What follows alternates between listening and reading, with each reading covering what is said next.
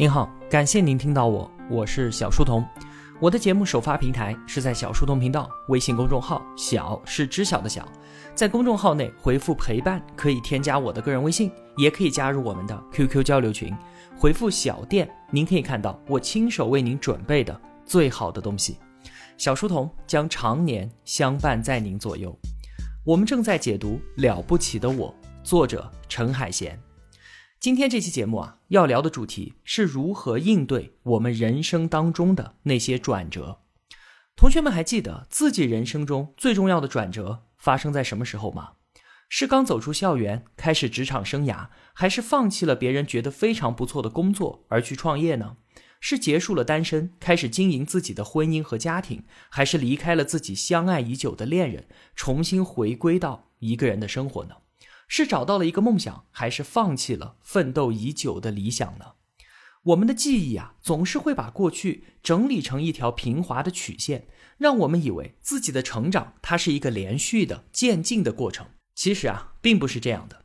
自我发展常常需要经历很多跨越式的转变，这个过程往往是伴随着剧烈的变动和强烈的不安的。这就好像啊，我们突然发现自己已经越过了生命当中的一条红线，抵达了某一个全新的领域。熟悉的旧生活呢，已经远去了，而想要的新生活却还没有到来。我们就被卡在这个新旧交替的关口，茫然无措。这个就是转折期。在之前的节目里面啊，我们从经验的角度来看待变化。它是一个通过新行为创造新经验的过程。我们从思维进化的角度来看待变化，它是通过接触现实创造新思维的过程。那从关系的角度来看呢？变化是通过课题分离重构新关系的过程。今天我们从转折的角度再来看待变化，它是一个打碎和重构自我的过程，是从旧的生活跳跃式的进入到新生活的过程。这不是量变的积累，而是一种质变的飞跃。我们在工作里面啊，每天都在接触新的东西，偶尔也会幻想一下自己辞职去创业，或者我们经常都会和爱人闹情绪，也会怀疑说是不是我们两个不合适啊？可是真的，当我们决定要创业或者分手的时候，那就是完全不一样的感受和经历了。这个过程就像是自我当中那些老朽的部分慢慢的死去，而新的自我从中生长了出来。转变它并不一定带来世俗意义上更好的生活。很多人都会安慰你说，失恋了可以找到更好的人，离职了会有更好的事业。这些啊都太理想化，也太功利了。转变的本质并不是外在的新旧交替，而是内在自我的重构。完成之后啊，我们会获得更加深沉的智慧，会对自己有更多的了解，变得更加坚定而无畏。转变必然会经历三个谁也逃不过去的阶段，分别是结束、迷茫，还有重生。我们就逐一的来看。首先是结束，我们都不愿意轻言结束，为什么？因为我们总是觉得结束就是一种终结和错误，是我们应该去努力避免的意外。其实啊，不应该这样想。这就像是一段婚姻要结束了，这并不是两个人错了。当时他们在一起的时候，一定有自己的理由。可是后来呢？只不过是随着时间的发展，原本的正确慢慢的不再合适罢了。结束，它是以往一段生活的告别，但并不是生活本身的终结。这只是我们顺应变化的必经之路而已。在这个过程当中，会伴随着与我们自己原有身份的脱离。稳固的身份曾经给了我们相当的安全感。转变发生，当我们脱离了这个曾经安全的外壳，都会疑惑地问一句：“我是谁？”我离开工作了十年的国企，原本稳固的身份认同被瞬间打破了。我也心虚了很久，失去了原来的平台和职务，我真是不知道怎么向别人介绍我是谁。那在关系里面也是一样的。结婚之后，我们把自己定义成丈夫或者是妻子，而一旦离婚了，丈夫或妻子这个核心身份，我们就要脱离开，当然会伴随着强烈的焦虑和不安，这让我们自我怀疑，是不是我自己做的不够好，所以才失去了这个身份，是不是我失败了？与此同时，结束也意味着和之前目标的脱离，我们的生活啊，都是被目标给组织起来的，目标就决定了我们该做什么，不该做什么。决定了我们怎么去定义成功和失败。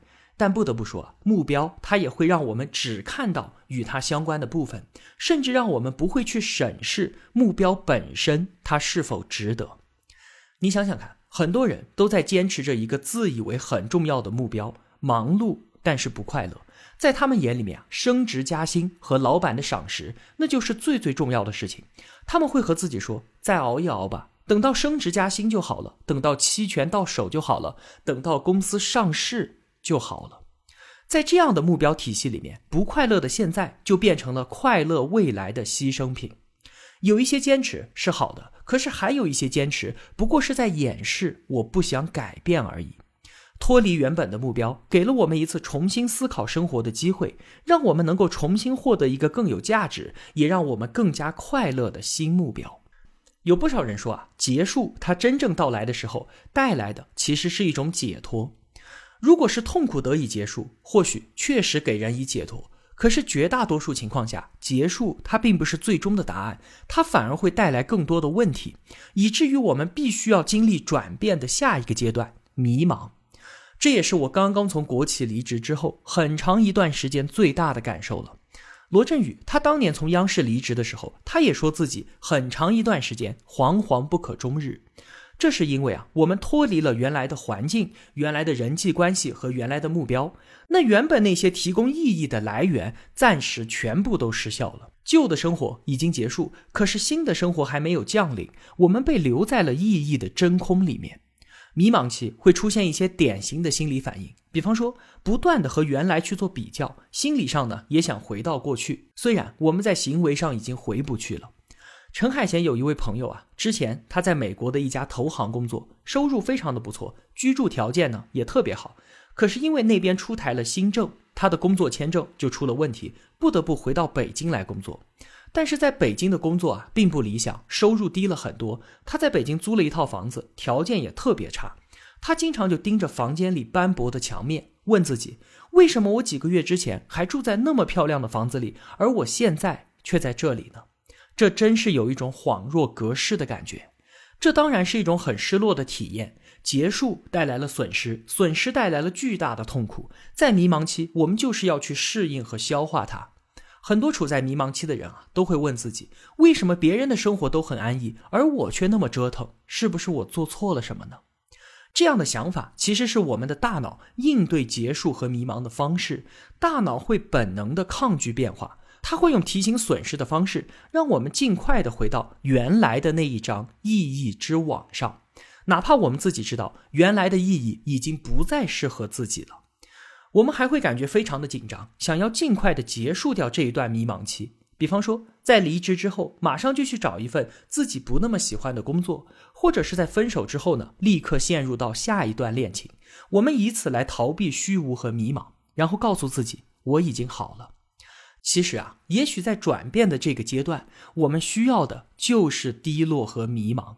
转变有它自己的节奏，就像是我们没有办法略过冬天就去经历春天一样。这段时间应该允许自己难过和无所事事，请耐心的等待。迷茫之后就是重生了，这就像是大病初愈，身体虽然还有些虚弱，但是已经元气十足，感觉自己已经成为了一个新的人。现在可以带着新的身体重新出发了，重生就是这个感觉。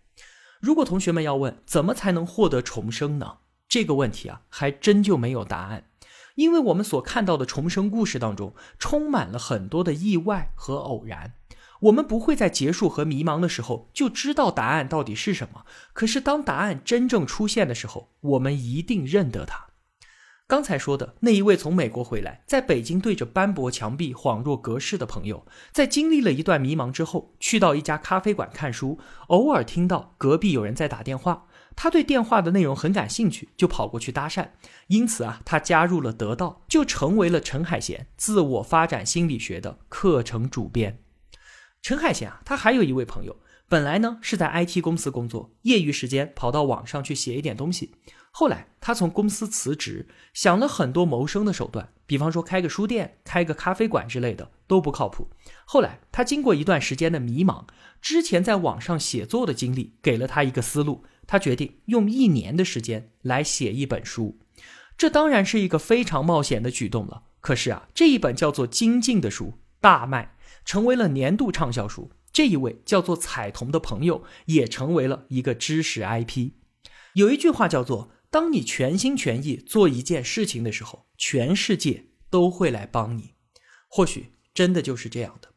如果说从迷茫当中获得重生，有什么是我们能做的话，那就是与结束彻底的告别，重新开始。我们常说啊，从哪里跌倒就要从哪里站起来。可有时候，我们应该是在哪里跌倒就在哪里趴下。与之前告别，承认我们失败了，才会发现原来可以换个地方重新来过。我们习惯用经济和社会地位来衡量一个人的转变是不是成功的。如果说啊，他加入的公司没有原来的规模大，收入没有原来多，或者说职位没有原来高，我们就会觉得他失败了。但是这样的理解太过于狭隘。转变的本质是发生在我们内心的。苏东坡，他从富裕的杭州太守任上被发配到了偏远的梅州，再没有可能于仕途上登上高位。但是他在梅州写下《赤壁赋》的时候，难道不就是他在精神上获得重生的时候吗？褚时健，他从监狱出来之后种橙子，人生总有起落，精神终可传承。褚橙的事业当然没有办法和红塔山相提并论，但是他的奋斗精神却激励了几代人。我们人生当中那些腐朽的东西在重构当中脱离，而最有活力的那个部分呢，被放大了出来。我们有了新的身份、新的事业、新的自我，重新出发，更加灵活和坚韧，直到下一次转变的到来。那我们说清楚了，人生转折必须要经历的三个阶段：结束、迷茫和重生。那接下来我们具体来看一看，当我们面临职业转变和关系转变的时候，应该要怎么去应对。每年的毕业季，很多优秀的大学生都想去到那些最赚钱的公司，去那些最赚钱的行业。做出这样的选择啊，其实非常的简单，因为这就是绝大多数人觉得好的标准了。他们用不着去思考自己真正想要的到底是什么。而当年轻人积累了一定的经验之后，都会有这样的困惑：说这个工作到底是不是我想要的？于是啊，艰难的职业转型就开始了。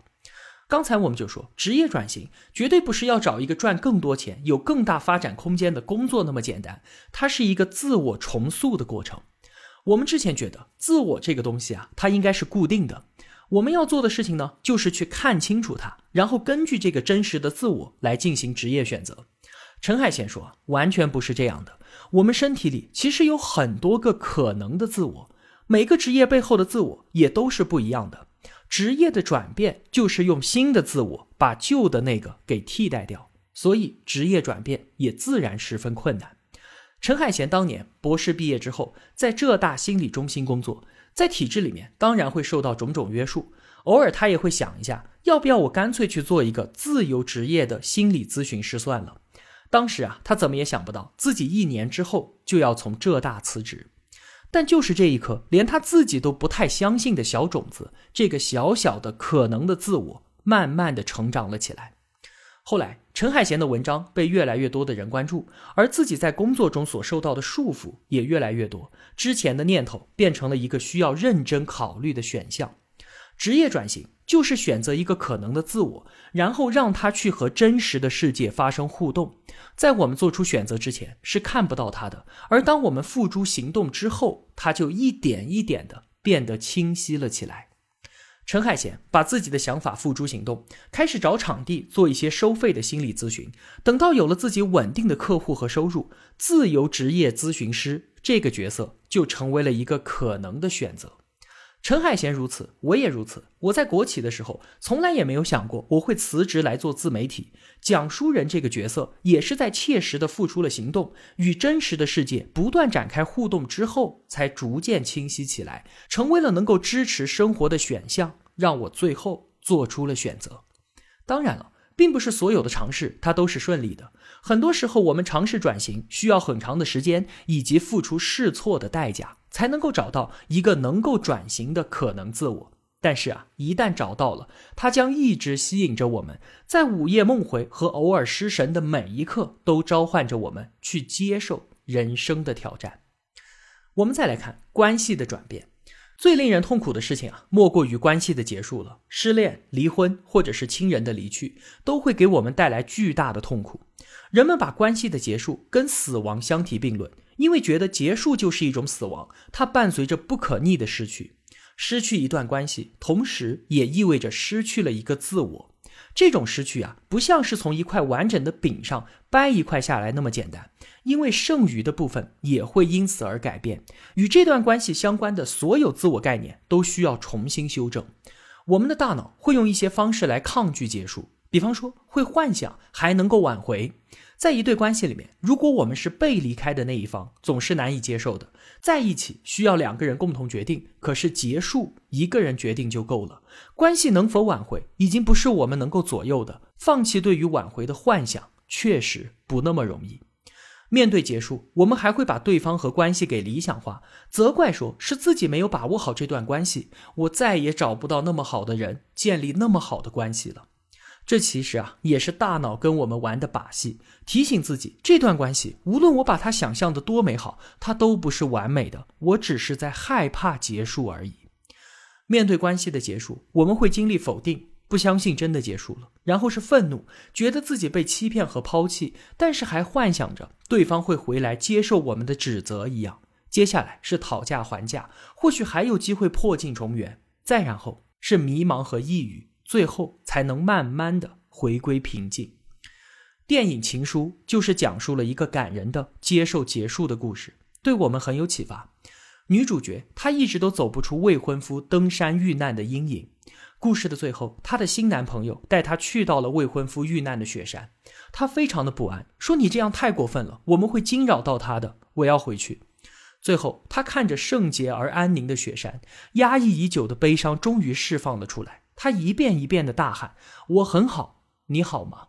然后泪流满面。这一刻，他终于直面逝去的悲伤，而他的新男朋友就在这边向他微笑。雪山的一边是结束，另一边是开始。生活在让人心碎又带着奇怪安宁的悲伤当中继续向前。面对结束，我们要承认损失，去哀悼，去迷茫，允许自己失声痛哭，然后固执的相信新的未来正在等着我们，哪怕现在。还看不见他结束，他不是彻底消失。尽管我们可能再也见不到那个人了，但是这段关系会永远存在我们的记忆中，变成我们内心柔软的角落。那无论是职业转型还是关系转变，我们都会面临一些令人纠结的选择。这个时候，我们应该要怎么选呢？面对选择，我们通常的做法都是把能够想到的风险、收益、机会和成本等等这些信息全部放到桌面上。好处坏处进行比较，然后做出选择，对吧？但是啊，其实这里面有个问题，就是我们不可能掌握足够多的信息来进行选择。今天的好处可能在未来就会变成对自己的戕害，而且这样权衡利弊大小的选择当中，并没有我。意思就是说，如果这些利弊可以量化，让机器就能做出选择了，无非就是对比大小嘛。我们需要换一种决策模式。以我为中心，什么好处、坏处、利弊，全全部部都在我的后面。问自己一个问题：我想要成为一个什么样的人？然后所有选择都为这个目标服务。自我形成，它不是一个发现的过程，而是一个创造的过程。就是在一次一次的选择当中，让这个自我成为现实。难道说我们只管想象中的我，不考虑现实吗？当然不是，而是现实环境不是我们做出选择的决定因素，心中的那个我才是。比方说，一份好的工作和继续读研究生应该怎么选？将来想要从事科研，又不想放弃眼前这份收入不错的工作，该怎么办？以我为中心，我有没有足够的钱来支撑我想做的事业？如果没有，那我就先去工作挣钱。但是这个选择是为了达成心目中我的目标，现在需要赚钱，而不是因为担心我将来找不到好的工作。如果我坚定了自己想要成为一个什么样的人，那么所有的选择都在帮我达成这个目标，而不是在计较眼前的利弊。最后啊，转变当中还有一个情况，就是遭遇创伤之后意义的重建。其实啊，绝大部分人对于我们这个世界都抱有着一种天真的假设，以为这个世界是友善的、公平的，是安全、可控、可预测的。那在这样的假设之下，我只要做一个好人，保持健康的生活习惯，努力工作，就可以平安幸福的度过一生。而不仅仅是个人，整个社会都在维护着这个假设。不然的话，一个人如果努力不能够得到回报，那我们为什么还要努力的上班、努力的生活呢？但是啊，这也让我们忽略了人生必然会经历一些苦难的，而它真的降临的时候，那些原本支撑着我们生活的意义就会坍塌。我们一起来想象，现在山顶有一棵树，正在承受着暴风雨的肆虐。一种情况是它傲然挺立，风雨过后浑然未变，就像是很多人，苦难并不会让他们动摇，异常的坚强。另一种情况呢，是树虽然在风中弯曲，但是并没有折断，风雨过后又恢复如初。我们会说它有很强的复原力。可是还有一种情况，就是树被折断了，暴风雨永远的改变了它的形态，但却没有彻底的摧毁它。一段时间之后，折断的地方长出了新的枝条，它比原来长得更好。创伤之后的成长就是这第三种情况。我们来听一个真实的故事吧。她是一位九零后的学霸女生。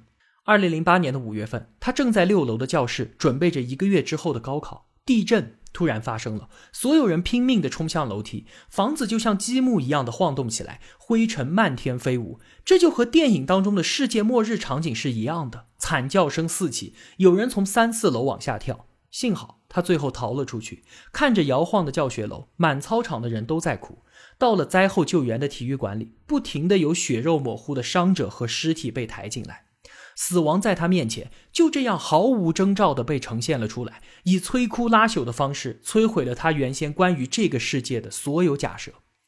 在此之前，他只是一个普通的备考生，最重要的事情就是一个月之后考上一所好大学。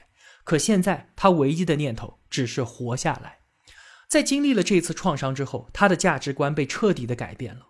后来，那些别人看来无比重要的事情，像是保送研究生，像是创业赚钱，根本就吸引不了他。不同的经历赋予了他超然的气质。最后，他创办了一个 A.P.P，以冥想为通道，思考我们日常的经验与存在本身。他经常会去体验一些完全不一样的事情，视野当中有一种超越同龄人的开阔。他很满意现在自己的生活。如果不是地震，他不会活得那么独特。可是地震的创伤也一直都在。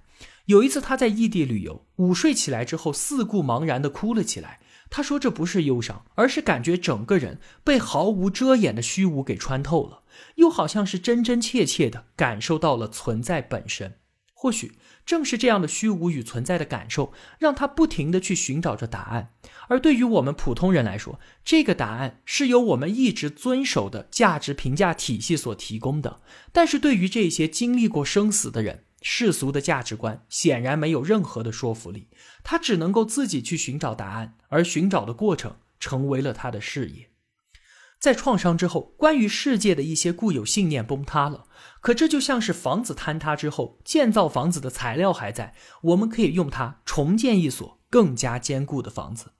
在这个过程里面，我们开始重新看待生命中的选择，重新认识自己，重新在虚无当中创造支撑我们人生的意义。好了，总结一下今天这期节目都说了一些什么。今天的话题是人生的转折。首先，成长它并非是一个连续的渐进的平滑过程，我们会经历很多跨越式的转变。这个时候，旧的生活已经过去，而新的生活还未降临，我们被卡在中间，伴随着强烈的不安。这就是转折期，是打碎和重塑自我的过程。经历之后，便获得成长。第二，转变它需要经历三个阶段：结束，结束不是错误和终结，它不是我们想尽办法需要避免的意外。接纳它，与原来的环境、人际关系和目标脱离，是为了让我们去到新的环境，认识新的人，找寻更有价值的目标。结束是为转变腾出空间。第二个阶段，迷茫，转变有它自己的节奏。这段时间，我们就应该允许自己低落和迷茫，允许自己无所事事与伤心难过，耐心的等待新机会的到来。最后，重生。重生确实充满了偶然和意外，生活那么奇妙，总是有可能性在等着我们。我们需要做的是和过去告别，重新开始。当我们全力做一件事情的时候，全世界都会来帮我们的。转变的成功，并非来自于世俗定义的金钱和地位，而是内心的转变。我们带着全新的自我重新出发。第三，职业的转变，自我绝对不是单一固定的。其实每个工作背后都有一个可能的自我，职业的转变就是选择一个可能自我与世界发生互动，让它慢慢的长大，替代掉之前的那个自我。职业转型需要时间，更需要试错。当我们找到它的时候，它一定会不断的召唤着我们去接受生命的挑战。第四，关系的转变。面对关系的结束，请承认损失，去哀悼，去迷茫，但是要坚信新的生活一定在未来等着我们。虽然我们可能再也见不到那个人了，但是那段关系永远都在，变成了我们内心最柔软的角落。第五，转变的时候该怎么做选择？之前我们的选择是对比权衡利弊得失，而正确的答案是回答我要成为一个什么样的人。所有的选择都是为了这个答案而服务的。自我的形成是一个创造的过程，我们就是用一次次的选择把自我变成现实。最后，创伤之后的转变，我们每个人都幻想着自己只要做一个好人，健康努力的生活就可以幸福过完一生。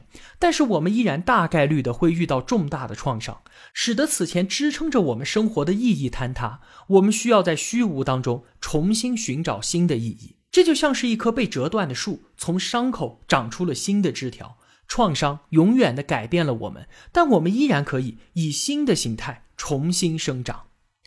好了，今天的节目就是这样了。一个人能够走多远，关键在于与谁同行。我用跨越山海的一路相伴，希望得到您用金钱的称赞。小店里上架了新的商品，都是我亲手准备、精心挑选的，极力推荐，欢迎光临。我是小书童，我在小书童频道与您不见不散。